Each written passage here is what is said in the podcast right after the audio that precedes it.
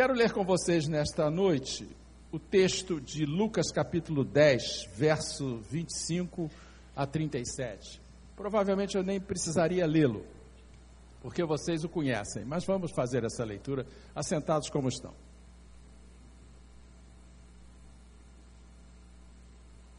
Certa ocasião, um perito na lei levantou-se para pôr Jesus à prova e lhe perguntou: Mestre, o que é preciso fazer para herdar a vida eterna? Lucas 10, agora verso 26. O que está escrito na lei? Respondeu Jesus. Como você a lê? Ele respondeu: Ame o Senhor, o seu Deus, de todo o seu coração, de toda a sua alma, de todas as suas forças e de todo o seu entendimento. E ame o seu próximo como a si mesmo.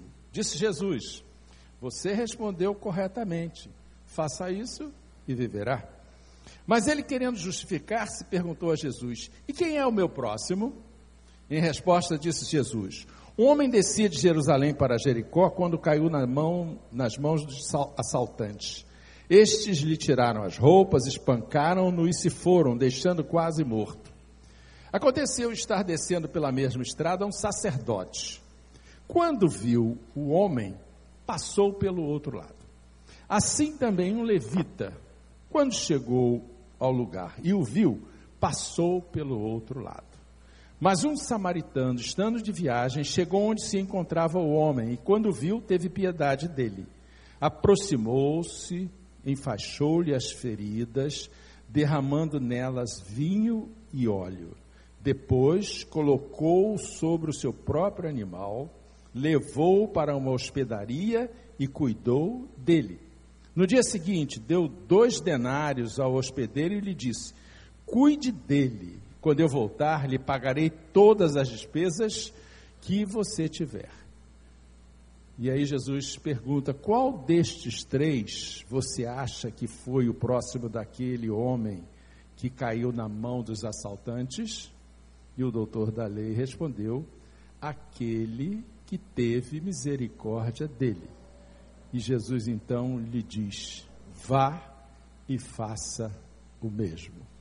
Que Deus aplique no nosso coração a leitura de Sua palavra. Amém? Vamos orar mais uma vez. Pai querido, muito obrigado pelo dia que o Senhor acrescenta à nossa vida. Muito obrigado pela oportunidade de estarmos na tua casa nesta noite. Temos diante de nós a tua palavra e temos dentro de nós o teu Espírito Santo que tu nos ajudes então a entender o recado que tu tens para nós nesta noite. Eu oro em nome pelo amor de Jesus Cristo. Amém. Vê-se na parábola do bom samaritano, tão conhecida, como é raro o amor fraternal. Ela nos ensina também a glória de servir a aqueles que estão além do circuito de nossos parentes, amigos e patrícios.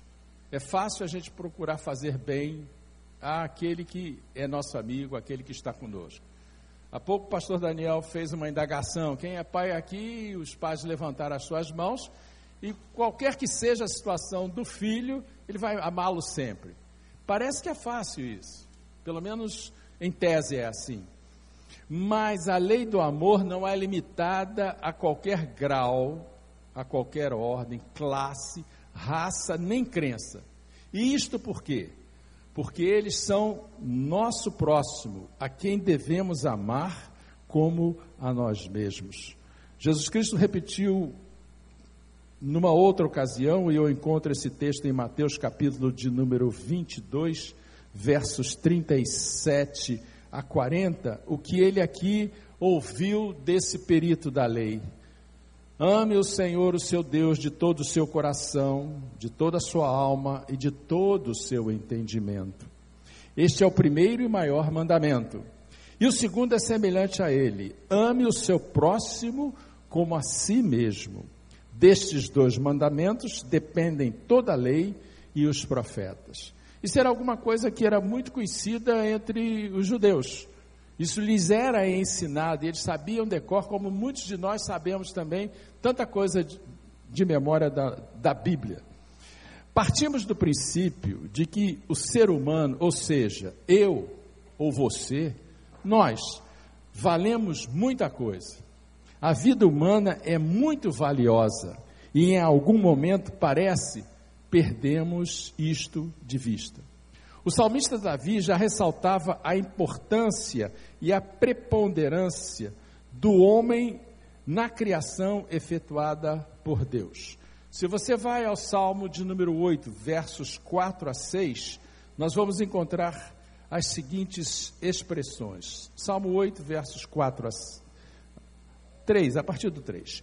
Quando contemplo os teus céus, obra dos teus dedos, a lua e as, estre as estrelas que ali firmaste, pergunto: que é o homem para que com ele te importes? E o filho do homem para que com ele te preocupes? Tu o fizeste um pouco menor do que os seres celestiais, e o coroaste de glória e de honra. Tu o fizeste dominar sobre as obras das tuas mãos, sob os seus pés tudo puseste. O homem foi feito à imagem e semelhança de Deus. O pecado, a desobediência, não anulou a imagem de Deus em nós. Deus nos amou a tal ponto que encontramos o texto de João, capítulo 3, verso de número 16, na palavra dele. E eu sei que você sabe isso de memória, e eu queria que você recitasse comigo. Vamos lá? Porque Deus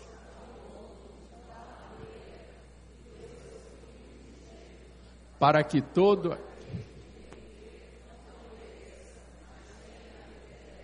o ser humano tem valor. Há uma música antiga que diz: Você tem valor. E é verdade isso. O maior valor para Deus. Cada um de nós tem o seu valor para Deus. Quero pensar em seguida com vocês a respeito do cuidado para com o meu próximo. E a parábola do bom samaritano nos ajuda a entender isso. O que é que ela nos ensina?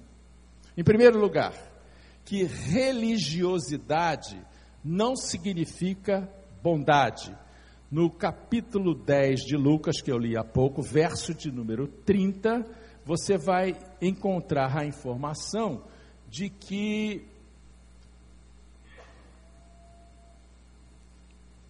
o samaritano, um homem descia de Jerusalém para Jericó quando caiu na mão dos assaltantes. Estes lhe tiraram a roupa, espancaram-no e se foram, deixando-o meio morto.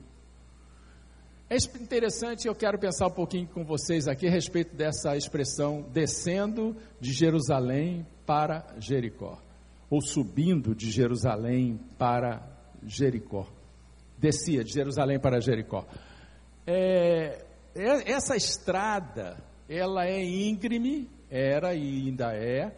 Uh, eu, quando estive em Israel, eu não pude ir a Jericó porque houve uma tempestade e não foi possível o ônibus chegar lá.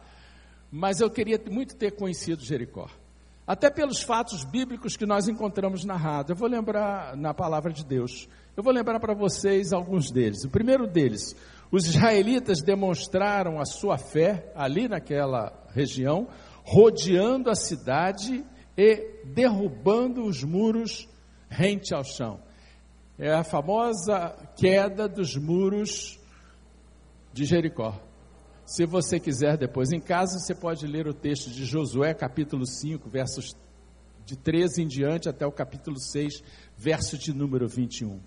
Um outro episódio que aconteceu por ali também foi quando Zaqueu subiu uma árvore para ver a Jesus Cristo.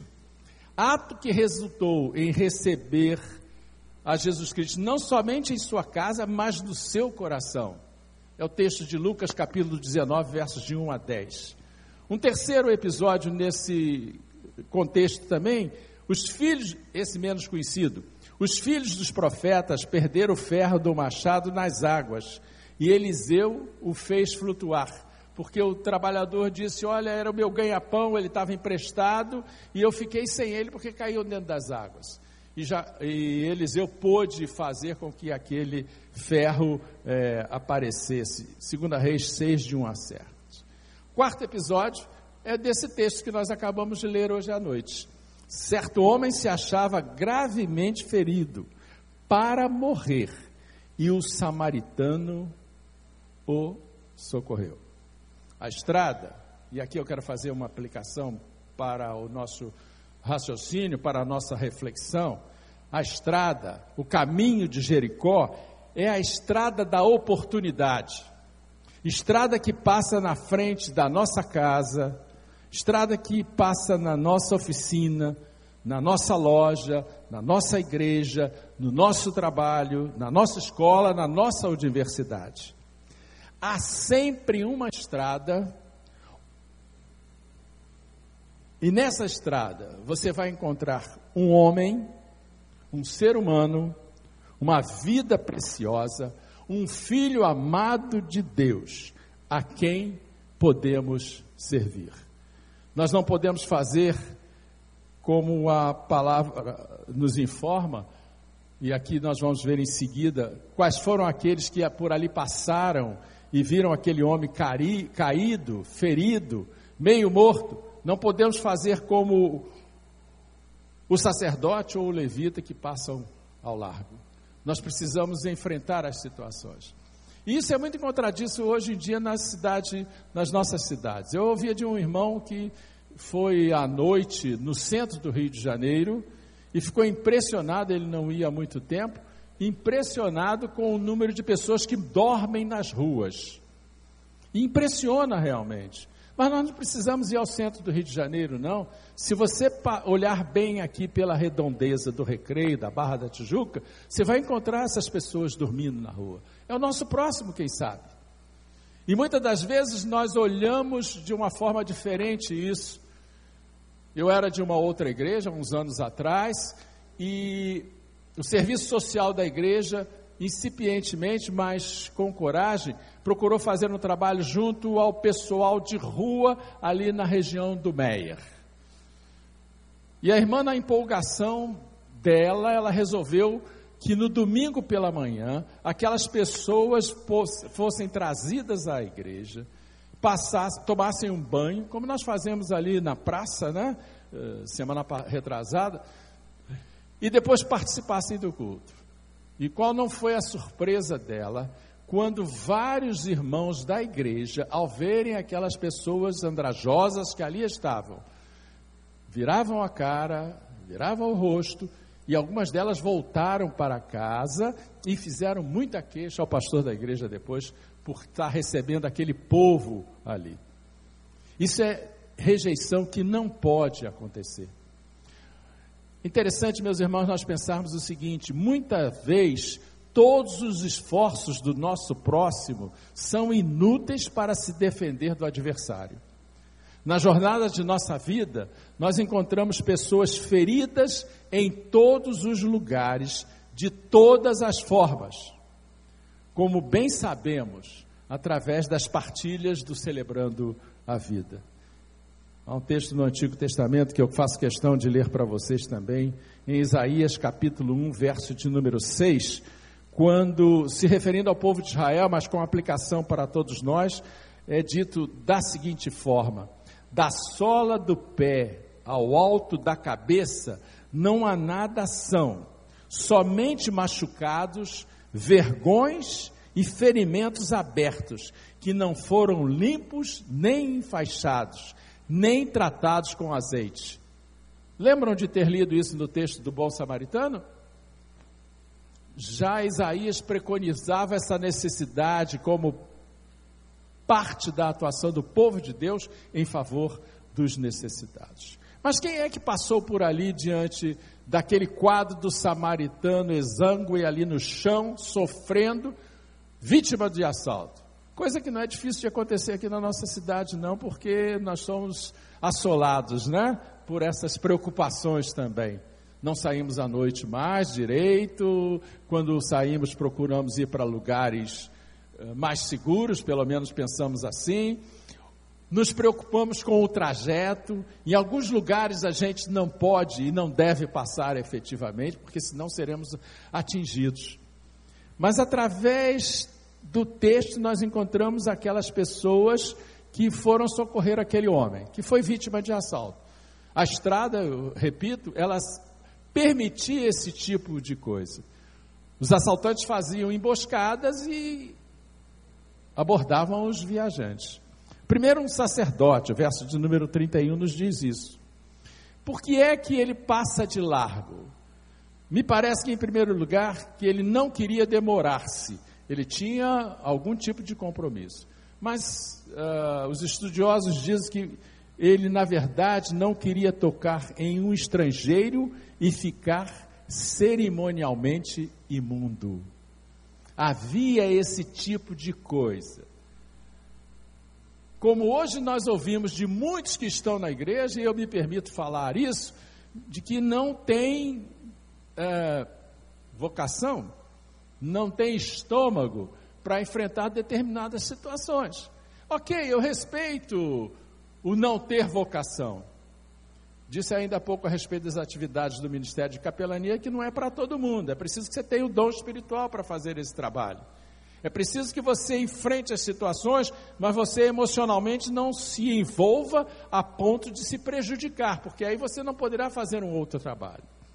Mas isso é uma característica do legalismo da religião, da religiosidade que as pessoas terminam praticando, ao invés de viverem o evangelho que Jesus Cristo preconiza para as nossas vidas. Ele não queria tocar, porque samaritanos e judeus não se davam, não se falavam, e eles ficariam é, cerimonialmente imundos, eles não poderiam praticar as atividades religiosas deles. É interessante a gente observar aqui também, e eu de novo me socorro da palavra de Deus, para dizer a vocês que naturalmente que se espera muito mais de um sacerdote. Se fôssemos aplicar nos dias de hoje, se espera muito mais de um pastor. Nós às vezes nos, nos deparamos com situações que talvez nós não quiséssemos enfrentar, mas temos que enfrentar.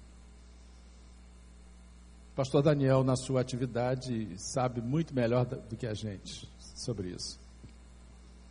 O desgaste que isso traz, e eu preferiria não ver isso, mas você tem que dar a atenção devida. Malaquias 2,7 vai dizer da seguinte forma: Porque os lábios do sacerdote devem guardar o conhecimento, e da sua boca todos esperam a instrução da lei, porque ele é mensageiro do Senhor dos Exércitos.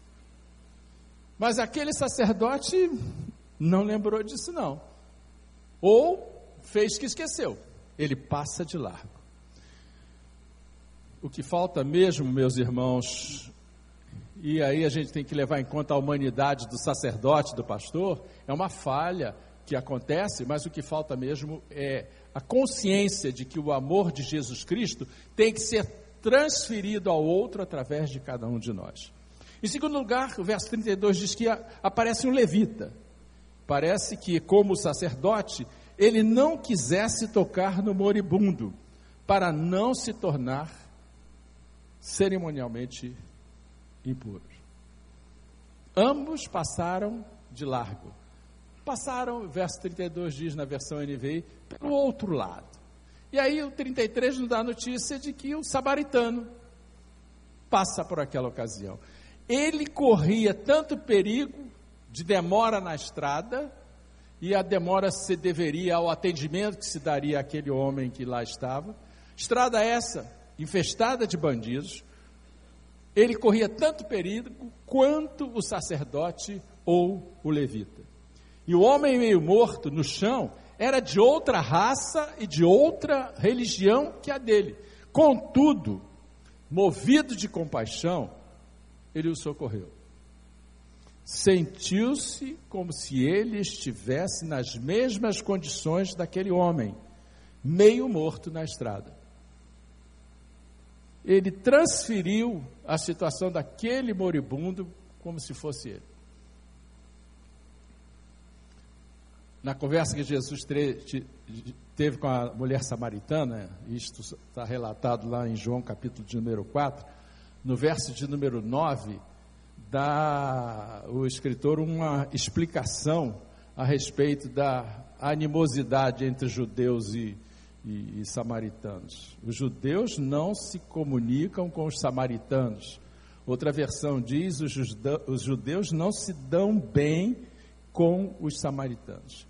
Mas apesar disso, este samaritano compadeceu-se de um judeu e salvou a vida daquele que, em tese, ele odiava. Quais foram as providências que ele tomou? Atou-lhes as feridas, cuidou dele. Interessante que a expressão seguinte diz: derramou-lhe vinho e óleo. Era o que poderia ser feito naquela ocasião por alguém que não tinha tantos recursos, tanto conhecimento. Levou-o em seu animal até uma hospedaria.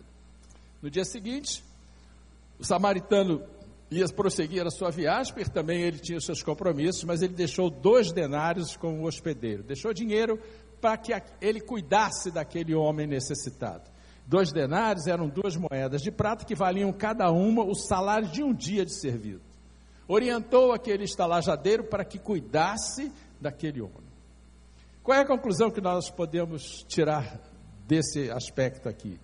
Que o nosso próximo pode ser alguém fora do nosso grupo, da nossa raça ou da nossa religião. Este é o episódio. Eu agora vou ao início dele para nós irmos concluindo a nossa fala hoje à noite. Aí Jesus Cristo volta a indagar ao doutor da lei, como está no verso de número 36. Qual destes três você acha que foi o próximo do homem que caiu nas mãos dos assaltantes? Ele, conhecedor da lei, que dissera conhecer o mandamento, lá no verso 27 ele fala dessa forma: ame o Senhor, seu Deus, de todo o seu coração, de toda a sua alma, de todas as suas forças e de todo o seu entendimento, ame o seu próximo como a si mesmo, mas que resolveu indagar de Jesus Cristo, colocar uma armadilha para Jesus Cristo, dando a entender que ele precisava saber quem era o seu próximo ele fica estupefato com a resposta de Jesus Cristo. Ele que tensionava herdar a vida eterna através da observância da lei, ele vê que a aplicação prática desse mandamento que Jesus Cristo fez o levava a um confronto consigo mesmo. E a um tipo de decisão que ele não queria tomar. E isso é muito característico daquelas pessoas que se fecham nas suas ideias, nos seus conhecimentos, achando que o que faz é, é que é o correto e não abrindo o seu coração e a sua mente para receber do Senhor as orientações que muitas das vezes eles precisam nas suas situações. E aí, Jesus Cristo simplesmente diz para ele dessa forma: vá e faça o mesmo. Porque ele não pôde deixar de reconhecer que quem foi o próximo daquele homem foi aquele que teve misericórdia dele. Vale destacar, meus irmãos, três aspectos e eu caminho para o final. Primeiro deles, a filosofia do salteador foi: o que teu, o que é teu é meu. Quero apoderar-me dele. Essa é a filosofia do salteador. A norma do sacerdote e do levita foi: o que é meu é meu, quero guardá-lo. Mas a regra do bom samaritano foi: o que é meu é teu, quero reparti-lo. O amor real, a demonstração do cuidado para com o outro, requer sacrifício como Jesus Cristo demonstrou. Romanos capítulo de número 8, capítulo de número 5, melhor dizendo, verso de número 8 diz assim: Mas Deus demonstra seu amor por nós. Cristo morreu em nosso favor quando ainda éramos pecadores ninguém cuidou ou cuida melhor do próximo do que Jesus Cristo. Que Deus te abençoe.